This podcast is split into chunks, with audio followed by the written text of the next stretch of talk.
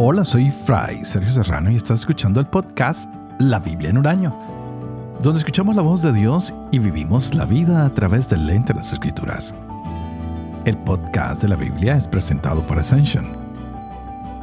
Usando la cronología de la Biblia de Great Adventure, leeremos desde Génesis hasta Apocalipsis, descubriendo cómo se desarrolla la historia de la salvación y cómo encajamos en esa historia hoy. Continuamos con el libro de Isaías y hoy tenemos un nuevo invitado que es el profeta Baruch, un libro que desarrollaremos durante tres días y es un profeta fascinante.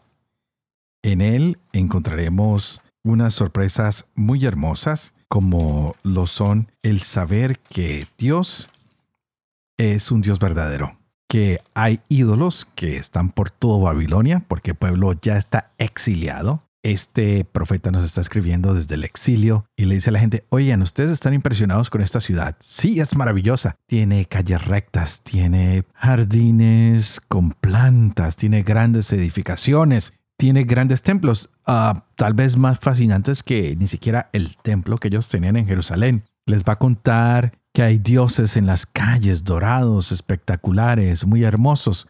Y cuando terminemos el libro, veremos cómo uh, Jeremías escribe una carta a través de Baruch, donde dice, todos esos dioses pues no pueden salvar, están llenos de humo, uh, están contaminados, los comagenes acaban con su ropa, ellos no pueden hacer nada. Son dioses que no pueden hacer nada en, en favor de ustedes. Son dioses que no se preocupan ni del huérfano ni de la viuda. En cambio, Yahvé es un Dios diferente. Este libro entonces invita al pueblo a pensar algo. Ya no tienen una tierra, ya no tienen un templo, solo quedan ellos y es cuando empieza el sentido de familia a tomar mucha fuerza y saben que donde quiera que ellos estén, pues ahí son familia. Y donde quiera que ellos estén, ahí está Yahvé con ellos. Es una linda imagen la que tendremos en estos uh, tres días a través del profeta Baruch quien nos invita a pensar que Dios está con las familias donde ellos se encuentran, que a pesar de la calamidad, de los malos momentos, Dios no abandona, que no necesitamos tanto de una tierra o de un templo para encontrarnos con Dios, porque Dios está sobre toda la tierra y en cualquier lugar podemos hacer ese templo de Dios, podemos sentir su presencia en cualquier lugar, podemos hacerlo presente a Él. Es una invitación a abrazarnos más a Yahvé, a entregarnos más a Él. Y serán unos capítulos donde aprenderemos que en medio de la tribulación, en medio de las eventualidades, siempre hay algo positivo, siempre hay algo que podemos aprender. Así que, wow, este es un libro fascinante que seguirá acompañando todas las historias que nos narra el profeta Isaías, cómo van a ser castigados unos pueblos, cómo vendrá la nueva Jerusalén, cómo vendrán las nuevas bendiciones. Así que hoy estaremos leyendo Isaías capítulo 32 y 33. Iniciamos el libro de Baruch capítulo 1 y 2 y leeremos Proverbios 11 del 17 al 20. Este es el día 206. Empecemos.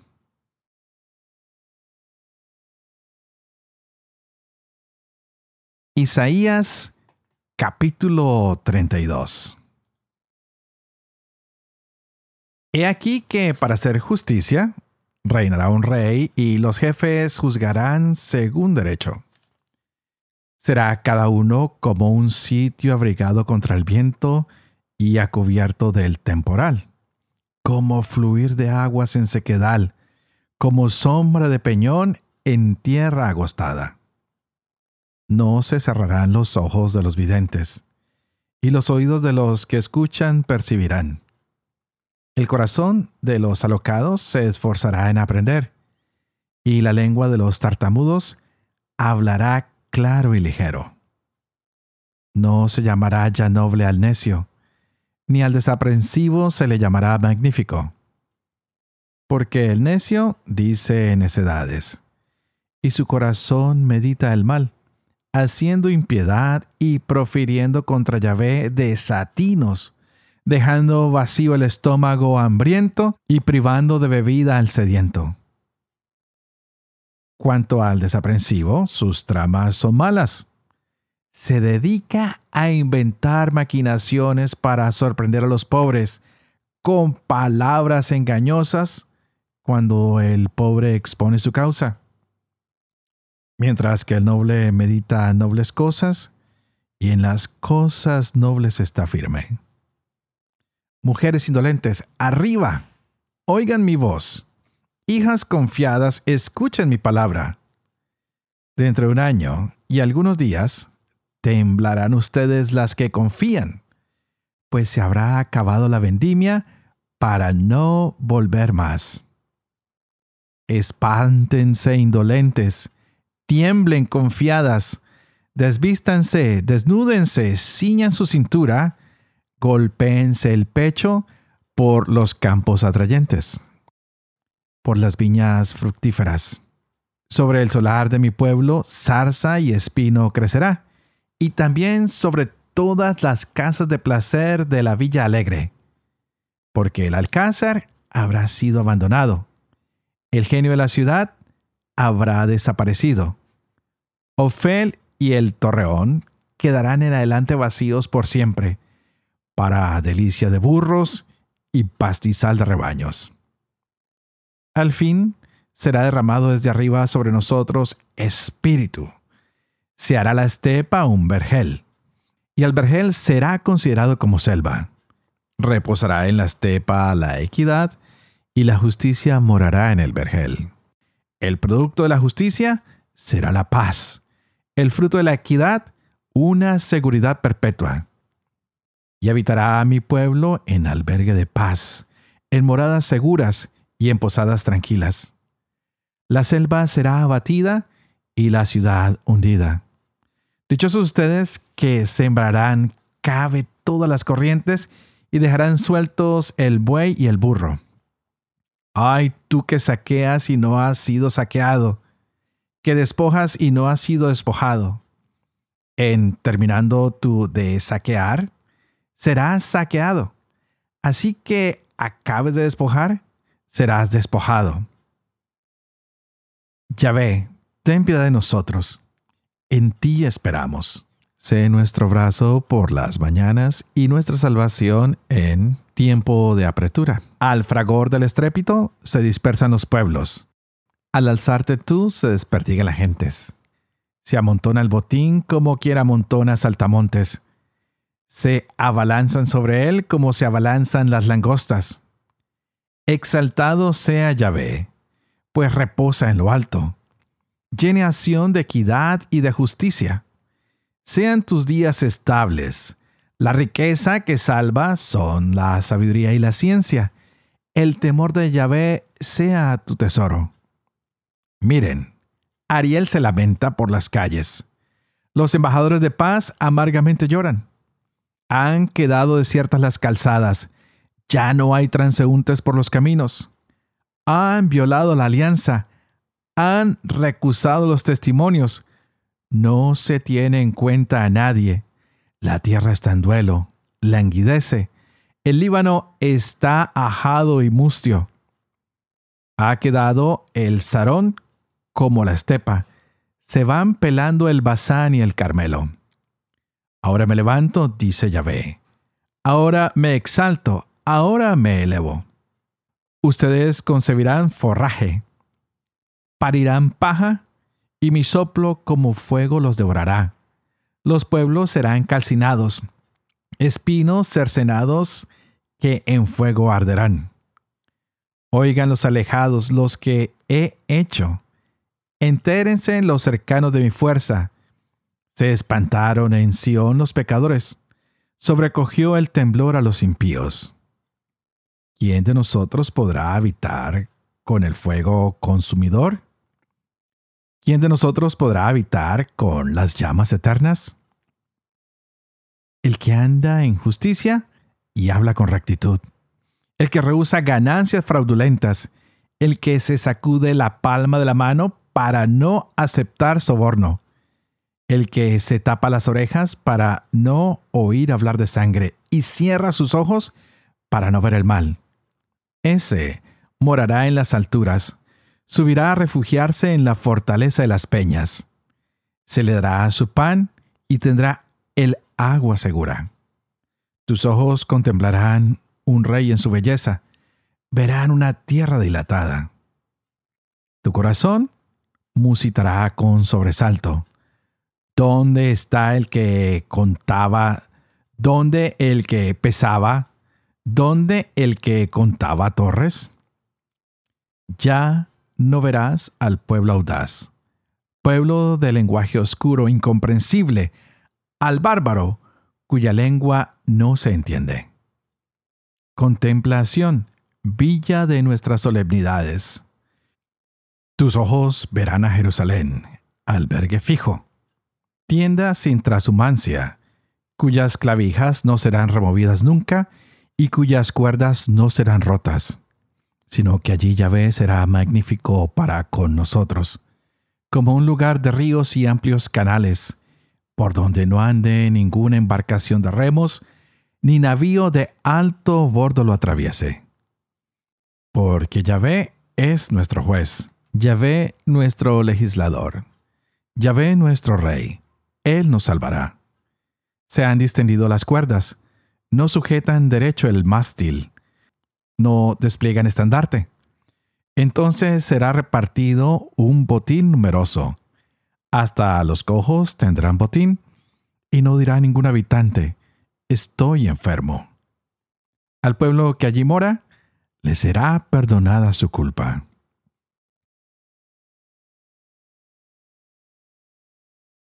Baruch capítulo 1 Este es el texto del libro que Baruch, hijo de Neerías, hijo de Maasías, hijo de Sedecías, hijo de Asadías, hijo de Gelsías, escribió en Babilonia el año quinto, el día siete del mes en que los caldeos conquistaron e incendiaron Jerusalén.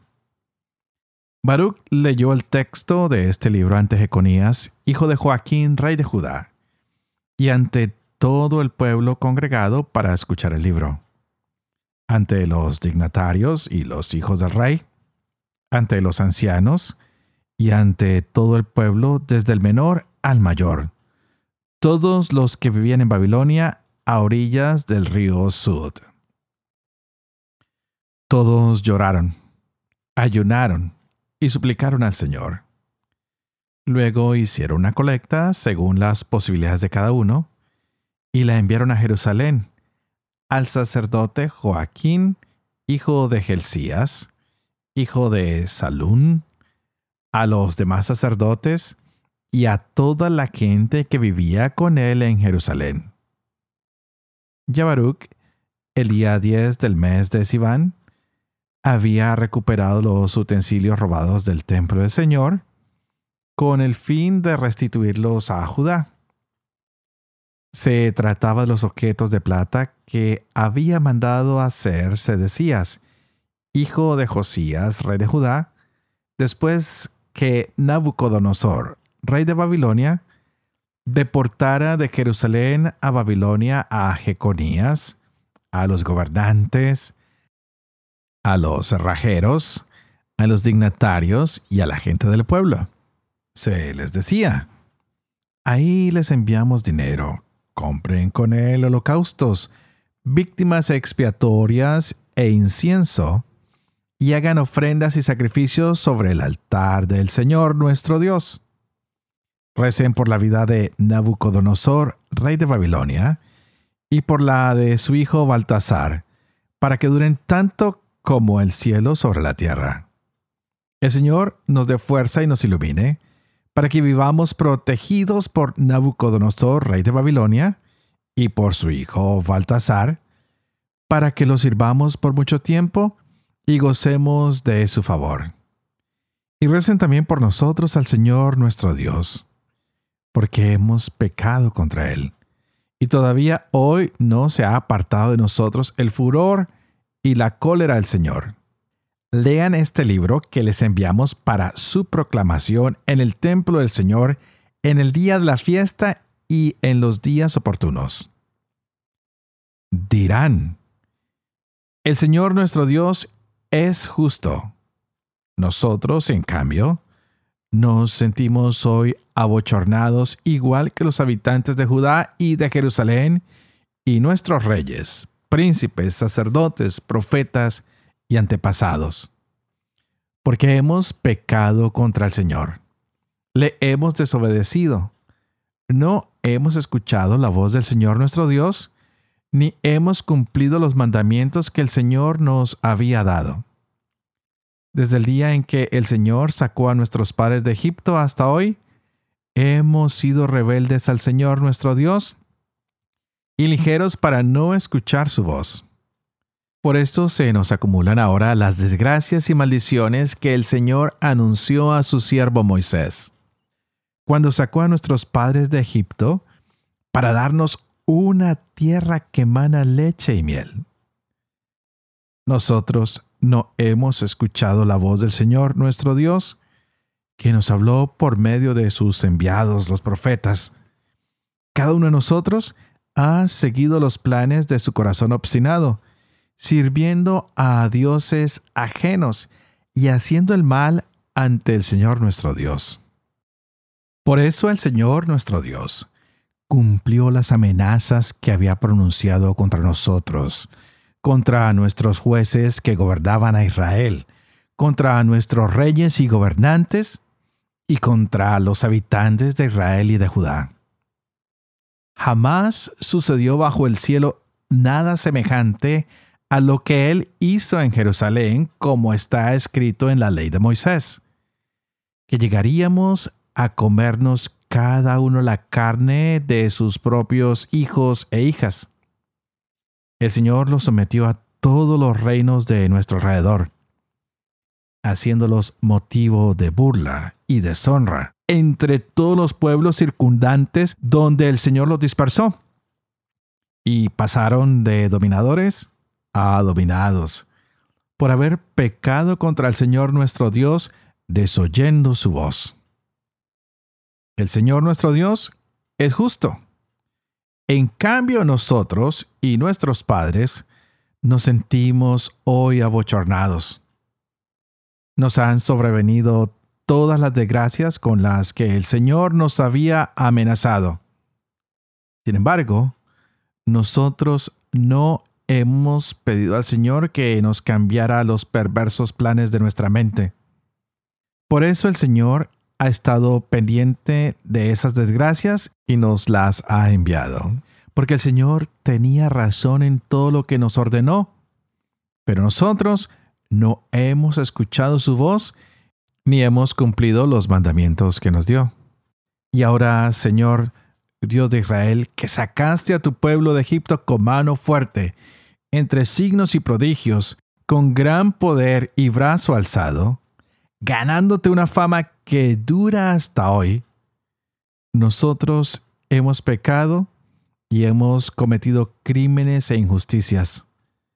Señor Dios nuestro, contra todos tus mandamientos. Aparta de nosotros tu cólera, porque hemos quedado muy pocos en las naciones a donde tú nos dispersaste. Escucha, Señor, nuestra oración y nuestra súplica líbranos por tu honor y haz que ganemos el favor de los que nos deportaron, para que conozca todo el mundo que tú eres el Señor nuestro Dios y que has dado tu nombre a Israel y a su descendencia. Mira, Señor, desde tu santa morada y atiéndenos. Inclina, Señor, tu oído y escucha.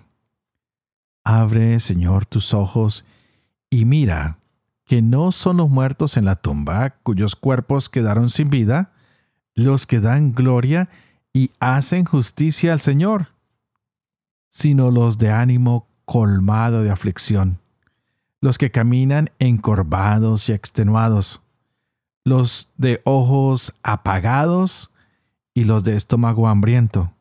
Esos son los que te dan gloria y hacen justicia, Señor.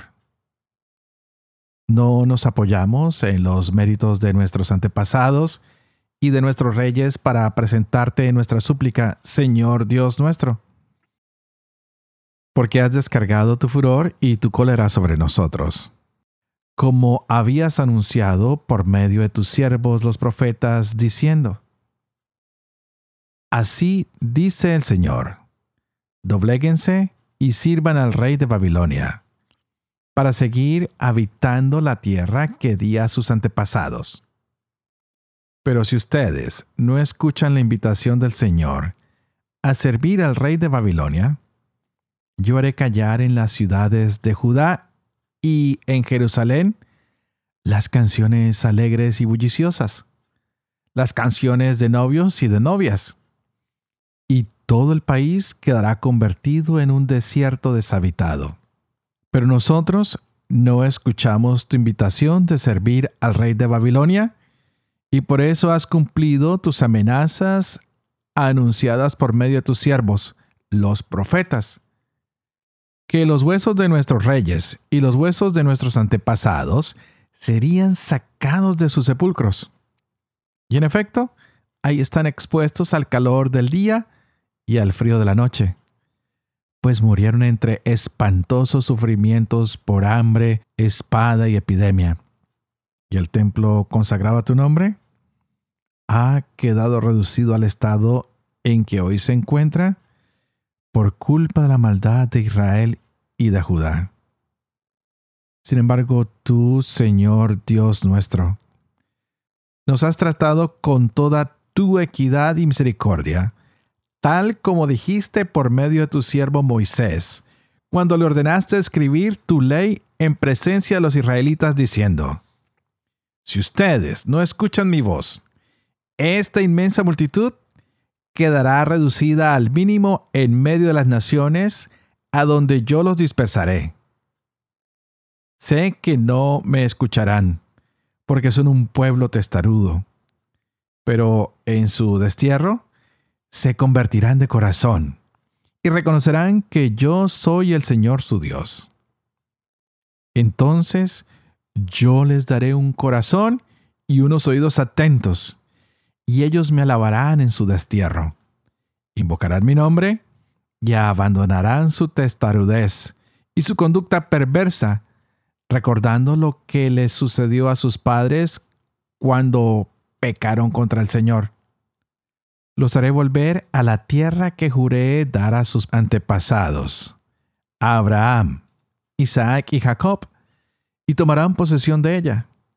Los multiplicaré y ya no menguarán. Y sellaré con ellos una alianza eterna. Yo seré su Dios, y ellos serán mi pueblo. Y no volveré a expulsar a mi pueblo Israel de la tierra que le di. Proverbios, capítulo 11, versos del 17 al 20. Quien es compasivo, se hace bien a sí mismo el despiadado destruye su propia carne. El malvado recibe una paga engañosa. El que siembra justicia, recompensa segura. Quien actúa con justicia, vivirá. Quien persigue el mal, morirá. Yahvé detesta las mentes retorcidas y da su favor a la conducta intachable. Padre de amor y misericordia, tú que haces elocuente la lengua de los niños, educa también la mía, e infunde en mis labios la gracia de tu bendición. Padre, Hijo y Espíritu Santo. Y a ti te invito para que me ayudes y oremos juntos para que el Espíritu Santo venga y abra hoy nuestras mentes y nuestros corazones y nos gocemos en esta hermosa palabra que el Señor nos regala el día de hoy. Estábamos en estos capítulos interesantes 32 y 33 de Isaías y empezamos el libro de Baruch, capítulo 1 y 2, y nos damos cuenta que el rey vendrá, hay tribulación, pero también hay promesa de espíritu. Va a venir el espíritu de Dios.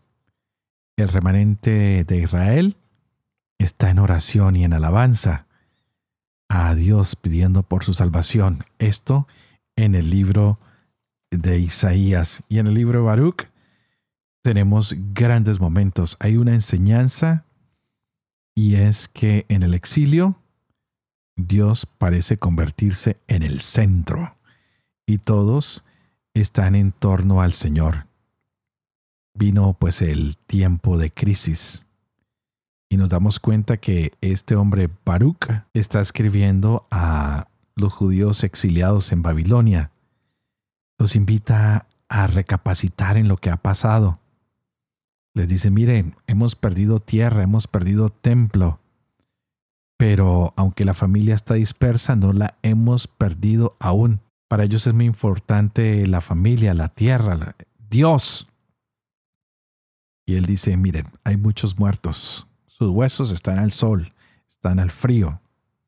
Hoy estamos separados, unos exiliados que no tenemos tierra y los pocos que han quedado en la tierra. Y empieza a decirle al pueblo que Dios es su protector, que es un Dios poderoso. Y les dice, después de la desgracia, tenemos que darnos cuenta que Dios siempre ha estado con nosotros desde siempre. Hemos sido nosotros quienes lo hemos abandonado. Así que esforcémonos ahora en unir a nuestra familia. Esto es lo más importante, pues no necesitamos tierra. Dios está con nosotros. Vamos a pensar en que en nuestras manos está la solución y la solución es regresar a Yahvé. Tenemos que hacernos responsables de lo que nos ha ocurrido. Tenemos que saber que la culpa es nuestra, que tenemos que convertirnos, que como pueblo tenemos que volver a Yahvé, a su ley. No podemos seguir siendo tan flexibles. No podemos dejar que el pobre se muera de hambre. No podemos permitir que nuestro corazón se vuelva duro. Más bien de todo esto que nos ha pasado, debemos sacar sabiduría. Y creo que todo esto que Baruch le está diciendo hoy a su pueblo se aplica para nosotros. Estamos en momentos difíciles. Hemos vivido guerras, tragedias, epidemias, momentos difíciles y a veces le preguntamos a Dios, ¿dónde estás, protector nuestro? A veces preguntamos, ¿no es Dios más poderoso que las guerras, que las epidemias, que las dificultades? Es que las epidemias, las guerras, los bandidos, los malos han vencido a Dios? Y la respuesta es no. La respuesta es que Dios ha estado ahí y hemos sido nosotros quienes nos hemos alejado de Él, quienes tenemos que volver nuestros ojos y nuestro corazón hacia el Señor. Por eso hoy se nos hablaba de los ojos tristes, de los ojos que han perdido la luz, de los que ya no ven con alegría. Ojalá que aprendamos nuestra lección para salir más fuertes, que cada crisis que hay en nuestra vida nos haga más fuertes. A veces hay personas que dicen que los problemas no son problemas, sí son oportunidades para florecer, para salir adelante, para darnos cuenta lo fuertes que somos. Ya el pueblo de Israel se da cuenta que su religión se había contaminado, su religiosidad, su amor por Dios, su devoción. Así que tienen que depurar muchas cosas. Tienen que vivir ahora con una religiosidad que es de verdad del corazón, que es más fuerte que cualquier otra cosa. Y pedir a Dios que los ayude esa conversión que tal vez no solo ellos, sino yo, que tal vez tú, que tal vez nosotros también necesitamos. Que ese Dios misericordioso nos ayude a aprender nuestra lección cuando las cosas difíciles vienen. Que cada vida que se ha perdido no sea en vano. Que cada mártir que ha muerto por la fe no sea en vano.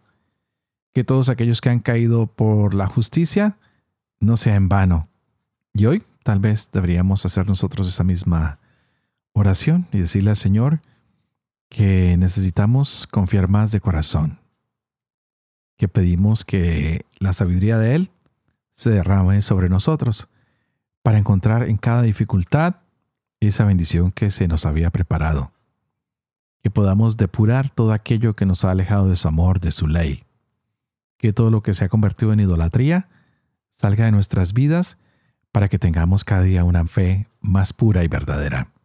Y como siempre, Antes de despedirme, quisiera pedirle a ustedes que por favor oren por mí, para que pueda llevar este proyecto de la Biblia en un año adelante, para que yo también pueda vivir con fe lo que leo, lo que escribo, para que pueda enseñar siempre la verdad y sobre todo para poder cumplir lo que he enseñado.